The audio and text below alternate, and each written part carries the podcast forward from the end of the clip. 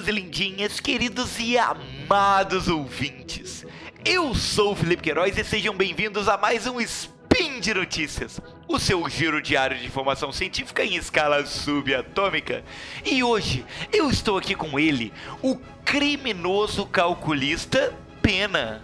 E aí, Wala Wala, sou eu. Que crime, criminoso e calculista? Por que não, né, Peninha? Poxa, Felipe, achei que você podia ter usado um outro adjetivo. Não sei, de repente uma coisa assim, ladino. Não, criminoso, muito pesado. Malfeitor. Malfeitor eu aceito. Larápio. Larápio. Charlatão. Eu, eu, pô, charlatão eu assumo, mas criminoso... Escória. Escória e vilania, que não, tal? Aí, não, isso aí é de Star Wars, aí já não, não aceito isso aí não. Essa alcunha, essa alcunha não me cabe. Eu aceito outras aí. Estelionatário. Não, estelionatário é muito pesado. É, charlatão é bom. Malandro. Malandro. Malandro é uma boa. Mas o que, que eu tô falando? Hoje é dia 21 Aurora no Decatrian e vamos falar o que? Da matemática nas ciências sociais. Ah, você que é miçangueiro achou que ia escapar da matemática? Ah, achou errado. Por quê? Dados do censo podem ser usados para melhorar os bairros da cidade. Modelo matemático oferece novas estratégias para a prevenção de roubos urbanos, tá ok? Speed Notícias.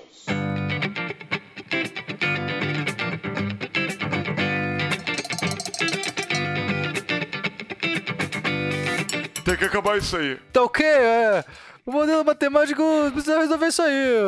Tá, Tá ok? ok? Peninha! Tá errado isso aí, né? Então, Peninha, olha que incrível, Peninha. Que sensacional. Eu já imaginei que você ia começar com sensacional e incrível. Diga, o que é tão incrível, Felipe? Então, é, é, eu, eu fico admirado com a beleza da matemática, Peninha. Como que os números podem ser usados para modelar a realidade. Grande lance é, É. esse, você brincou aí, né? O, o miçangueiro acha que a matemática não vai servir para nada, mas na verdade, Peninha, a gente consegue entender o comportamento da sociedade através de modelos matemáticos. Não, eu tanto concordo, porque eu, eu, por um acaso eu, eu fiz física, depois fiz história, e eu percebi como as pessoas na história, né, e não só na história, nas ciências sociais em geral, elas não, eh, elas não entendem é, modelos matemáticos e eu falo, eu vejo tantas oportunidades que daria para usar. Né? A matemática que eles têm na faculdade é muito, muito simples e tal. Quando você vê o ferramental matemático que a gente tem, por exemplo, na física, dá para fazer coisas incríveis, tirar dados incríveis, e eu fico feliz que agora a gente tem visto isso, né? Então esse artigo que a gente vai trazer, que, que você vai trazer, porque você que leu, que você que sabe tudo isso aí, é, é um reflexo disso, do uso de um ferramental matemático robusto numa situação que é tratado pelas ciências sociais. Qual Olha que é essa loucura. parada aí? Então, na Universidade de Bristol, é, dois matemáticos, né, do- na verdade, o, o- engenheiros matemáticos, né, é, departamento de engenharia matemática, desenvolveram um algoritmo para analisar dados do censo regional ali, né, do censo demográfico deles. E através desse algoritmo eles perceberam algumas diferenças sociais entre as populações, analisando como que essas diferenças influenciam a formação dos próprios bairros alheios. Pera aí, então eles fizeram um censo pra achar contrassensos no bairro? Ai, como eu tô Ah, ah, ah, piadista! Pois Ai, é. como eu sou um piadola! A ideia é analisar o que eles chamam de mapa de difusão. Então, ao invés de pegar agora e, e- e analisar uma característica específica é, que, o que a pessoa vai responder no censo, então vamos analisar é, a distribuição de classe social, vamos analisar. Vamos avaliar quem votou no idade. Bolsonaro. É, vamos, é boa. Vamos analisar a, a orientação política. Eles pegaram perguntas de uma maneira geral e tentaram analisar quais áreas da cidade você tinha respostas similares ou respostas parecidas em- nessas perguntas de uma maneira geral, entendeu? Sem analisar um, um aspecto específico do censo. Eles foram achando semelhanças e falando assim: olha, todo mundo aqui desse bairro, a grande maioria, sei lá, 90%, tá, votou aqui nesse cara. Aqui a gente viu que a maior parte aqui da galera estudou até tal, tal grau. Foi, eles foram juntando, é isso? É, eles foram identificando padrões nas respostas. E eles Perfeito. conseguiram perceber um alinhamento nessas respostas. E aí, por exemplo, no caso específico lá de Bristol, né, que, que foi onde eles analisaram, eles perceberam, por exemplo, que essas respostas semelhantes é, se alinhavam, quase que, que realmente formavam uma, uma estrada reta com as propriedades do conselho da cidade, certo? Então, como se, se o bairro tivesse crescido é, centralmente ali naquela linha e crescido em torno daquilo. Só que a ideia é, é- é não o, o movimento daquele bairro em si, mas aplicar isso. E eles perceberam, por exemplo, que, que lá em Bristol, a- as diferenças, as divisões da população ali é, eram muito mais é, econômicas ou até com relação à escolaridade do que étnica, por exemplo, que é o que a gente pode imaginar originalmente, pensando ali em diferenças de bairros, né? Entendi. Então, eles perceberam que questões de escolaridade, ou qual era a outra? É, econômicas e de escolaridade. econômicas, elas geravam padrões que se repetiam é, com uma, sei lá, com propriedades mais, uma correlação maior, né, vamos usar um termo correto aqui, do que quando eles fizeram uma análise por é, diferenças étnicas, é isso? Isso aí. E o, o mais interessante, na verdade, é o que? É que através desse algoritmo, eles conseguem muito mais informação do que uma análise tradicional de censo. E Ah, aí consigo essa imaginar. informação, essa informação pode ser usado para poder tentar é, modelar essa formação é, de bairros, essa formação da cidade e entender como, como fazer essa transformação social, né? Olha que legal. A longo prazo você imaginar como que você pode usar esse tipo de informação para melhorar a vida da cidade, né? Olha, é, duas coisas. Primeiro, por eles não terem um viés já ah, de saída, né? Quer dizer, eles não estão buscando uma, uma informação específica, se é orientação política, se é uma questão social, eles estão meio que só agrupando respostas parecidas, já é muito legal. Né? Isso já- por si só já permite, eu acredito que permite uma análise mais profunda. Mas a segunda coisa que eu acho bem interessante é quando você falou de mapa de difusão. Isso me lembrou da equação de difusão, que é uma equação tradicional que a gente vê na física. E eu não vou descrever essa equação, ela tem umas, umas derivadas parciais lá, um, um laplaciano que aparece, não é relevante, mas o, o que é importante para o público entender é que eu consigo imaginar o mapa da, de uma equação de difusão, como é que a física entende a difusão, parecido com o que acontece aqui. Então eu vou explicar aqui rapidamente a ideia. Quando você abre um perfume numa sala, o que acontece? Aquele cheiro que está bem concentrado no frasco começa a se difundir na sala. Se você pegar um ponto qualquer da sala, né, sei lá, tem uma distância desse, desse, desse perfume, ele no começo vai estar com uma quantidade de, uma densidade lá do perfume bem baixa, mas conforme o tempo vai passando, vai, vai crescendo, naquele ponto vai crescendo a densidade, tudo bem, Fê? Perfeito, Faz, perfeito. faz sentido? Aham. E você vai ter uma concentração de odor, se você fizer um mapa de- da intensidade daquele odor, ao redor do centro, do foco do perfume, você vai ter mais. Você vai ter uma esfera bem próxima, com mais intensidade. E conforme você vai se afastando, essa intensidade vai caindo. Uhum, uhum. E se você for comparar, é exatamente o resultado que eles têm.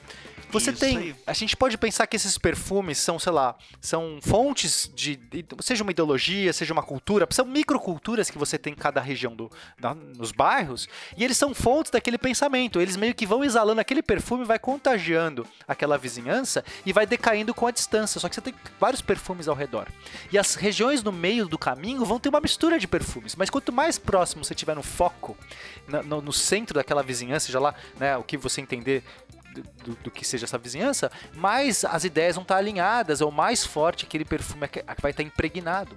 Então dá pra fazer mapa de difusão. É muito legal isso. Eu fiquei, eu adorei. Pois é, e, e- e como a gente disse na nossa manchete, né, isso pode ser usado para melhorar a sociedade sim, a partir do momento em que você consegue entender o que faz determinadas regiões, determinadas cidades funcionarem melhor, e aí você pode tentar aplicar isso para melhorar a vida da população das outras regiões, das outras cidades. Olha que legal. É isso, cara. No mínimo deixar a cidade mais cheirosa, né? Se você Ah, entender que como perfume. Ah, que legal. Mas eu sou criminoso e eu quero saber por quê, Fê. Roda a vinheta. Então, Peninha, é, nesse segundo artigo aqui que a gente trouxe, A gente teve um, um trabalho muito louco. Acho que é, foi uma das notícias mais complexas de, de, se entender que a gente já trabalhou aqui nos É verdade, é verdade, é verdade. Porque o, esse, grupo de, esse grupo de matemáticos, na verdade, é um grande grupo de matemáticos. Quando a gente aqui, deu notícia de física quântica, foi tranquilo de entender. Agora esse artigo, amigo. Loucura, tá? loucura, loucura, loucura! Ó, um grupo de matemáticos espanhóis analisou na região da Catalunha é, a questão de roubos, invasões, localidade e tal, é, tentando aplicar, na verdade, um novo modelo matemático para poder criar previsões de crime naquela região. A ideia é a seguinte, vamos entender um pouquinho isso aqui. É, a gente tem um modelo que ele deixa de tirar o foco. Dos, os modelos tradicionais, eles têm aquele foco na, no elemento bandido lá. O bandido vai e tal, o assaltante, ele roubou, qual foi o comportamento dele, tentar prever o que, que ele vai fazer, considerando ele o elemento central. Certo? São modelos que a gente chama baseados em agentes. Né? Você modela os agentes e fala, esses agentes são os bandidos aqui, vão roubar e vão criar comportamentos e etc. Perfeito. Perfeito. E o que esse trabalho novo faz é mudar o foco da, da análise. E ele passa a trabalhar com o conceito de idades, Peninha. Hum, a ideia é a seguinte: a ideia é que ele, é, ele pega o um modelo, um modelo geral, onde você tem bandidos e casas, certo? Perfeito. E a idade passa a ser medida como o quê? O tempo em que é, desde a última vez que, que, que o determinado bandido realizou um roubo. Certo. Ou, no caso da casa, o tempo desde a última vez que a casa foi roubada. Então você tem a idade do bandido e a idade da casa baseado nesses parâmetros. Então, por exemplo, se um determinado bandido rouba uma casa, ele zera tanto a idade dele quanto a idade da casa.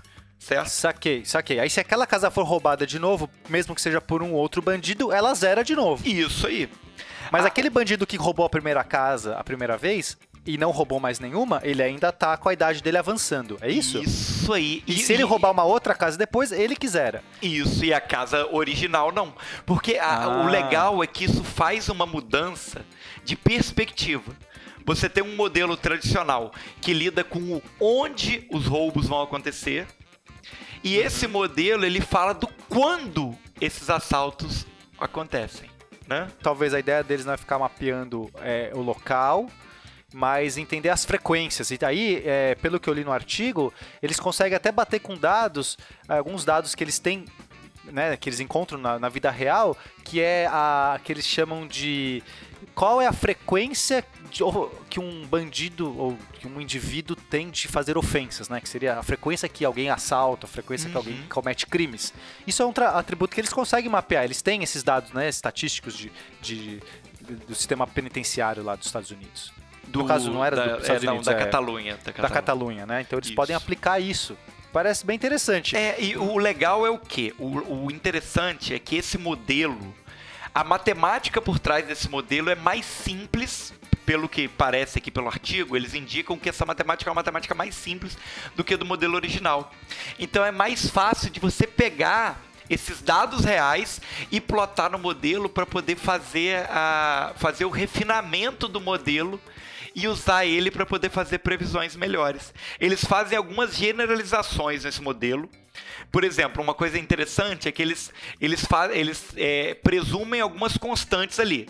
Eles dizem, por exemplo, a quantidade total de ladrões numa determinada região sempre vai ser constante. Então, por mais que você tenha lá um ladrão que sai daqui, outro vai entrar e, e vai ser é, aproximadamente constante a quantidade de essa, Essa polícia aí tá comendo bola, hein? Porque não consegue prender um ladrão?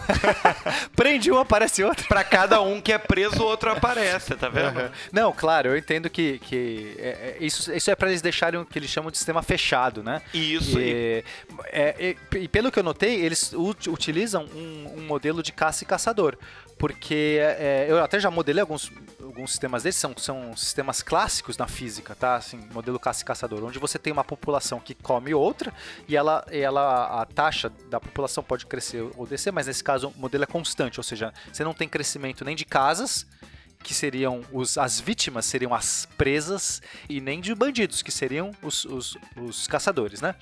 E, e aí você consegue mapear, é, basicamente, nesse sistema, a gente pode pensar que a sensibilidade ou a suscetibilidade que uma casa vai estar é, em relação para ser assaltada é uma função da idade da casa, na idade nesse sistema que a gente mapeou aí. Quanto, quanto mais tempo você está sem ser assaltado, maior é a sua idade. Então, é, seria a, a susceptibilidade da presa. Uma presa que está mais velhinha, né, entre aspas, talvez seja facilmente comida, mais facilmente comida. Enquanto que o bandido a, é, mapearia a voracidade dele. Seria quanto mais tempo ele está sem comer, sem assaltar, mais voraz, com mais fome ele tá. E aí mais mais a, aumenta a chance dele querer assaltar de novo. Eu, falei alguma bobagem ou é isso? Perfeito, Peninha, perfeito, é isso aí. E aí, vamos lá. É, pra que isso tudo? Beleza, criamos um modelo, coisa linda de meu Deus. Mas vamos aplicar isso agora para melhorar a qualidade de vida das pessoas. É, onde certo? que a gente chega com isso aqui, Felipe? Eu não, o, o cara tá. Os assaltantes estão se alimentando de casa, isso tá muito errado. Pois é, a ideia é pegar esse modelo, que é um modelo de matemática mais simples, e aplicar é, o, várias, várias possibilidades de alocação de recurso policial para você tentar otimizar como que a polícia pode ser distribuída, pode ser colocado policiamento é, de uma forma que melhore, que, que melhore as condições ali, que diminua a quantidade de crimes naquela região. Olha que legal. Ah, então o modelo também compreende a ação da polícia. Isso aí. A ideia é que quando eles pegam esse modelo e vão é, aplicando diversos parâmetros diferentes de como que a polícia poderia fazer a ação ali de intimidação do, do a bandido. ronda, né? Imagino que deve ter, tipo, frequência de rondas em cada região, quantidade a frequência, de homens. o tempo, isso aí. E, eles podem aplicar esse modelo é, com diferentes configurações ali de polícia para poder ver como que eles podem otimizar essa alocação de recursos. Olha aí, perfeito. E melhorar, uh, e, e, melhorar as taxas de criminalidade na região, Peninha. Ah, mas olha só, eu vou te falar que nós somos incríveis porque a gente traduziu o artigo, que é, era um artigo cheio de termo técnico, complexo, muito mais difícil que física espero quântica. Que, espero que os nossos ouvintes tenham entendido, né? Mas espero que sim também. Não, acho que depois que a gente fez essa analogia aí com os caça, caça e caçadora fica mais claro. Eu adorei a notícia. Eu sou um larápio, não sou um bandido, não quero ser. Eu sou só larápio, Felipe. Larápio é bom para mim. Larápio bom. é legal, né? Larápio é bom, não, larápio eu aceito. Até charlatão eu acho mais legal. A palavra soa bem, charlatão. É, Mas charlatão né? parece Enche que a boca pra falar, né? Charlatão. Charlatão, não. Mas eu não engano ninguém, não. Eu estou aqui, ó. Estou só De peito aberto, coisa. né, Perinha? Peito aberto, voando aerolitos para vocês. Como é que, como é que a gente pode ajudar? Como a gente não, como vocês podem ajudar a nossa causa? Vocês podem apoiar no, no PicPay, no Padrim ou no Patreon. Apoiem nossa causa, é, ajudem a gente a continuar com o nosso serviço de charlatão, digo, de notícias para vocês. Além disso, você pode falar com a gente como, Felipe? Fala com a gente pelos Twitters. Peninha Underline 13 e MR Felipe Queiroz. É, você também pode comentar no post dessa notícia, é só entrar lá no Deviante, procura a uhum. notícia e escreva, escreva pra gente, a gente gosta muito dessa interação, nem que seja para dar um xingo na gente, chamar Isso de aí. malfeitor, aí tá valendo. Mandem pra gente no Twitter qual é o melhor é... Vilão. O melhor, o melhor sinônimo de malfeitor que a gente pode utilizar para descrever o pena, que isso, tal? Isso, é isso, adoro. Qual é? Aí, gostei. Pense, pense com carinho, a melhor resposta vai ganhar um beijo no Twitter. É isso que a gente pode oferecer. Que lindo. Muito obrigado. Muito obrigado, meus queridos. E até a próxima. Um beijão. Tchau, tchau.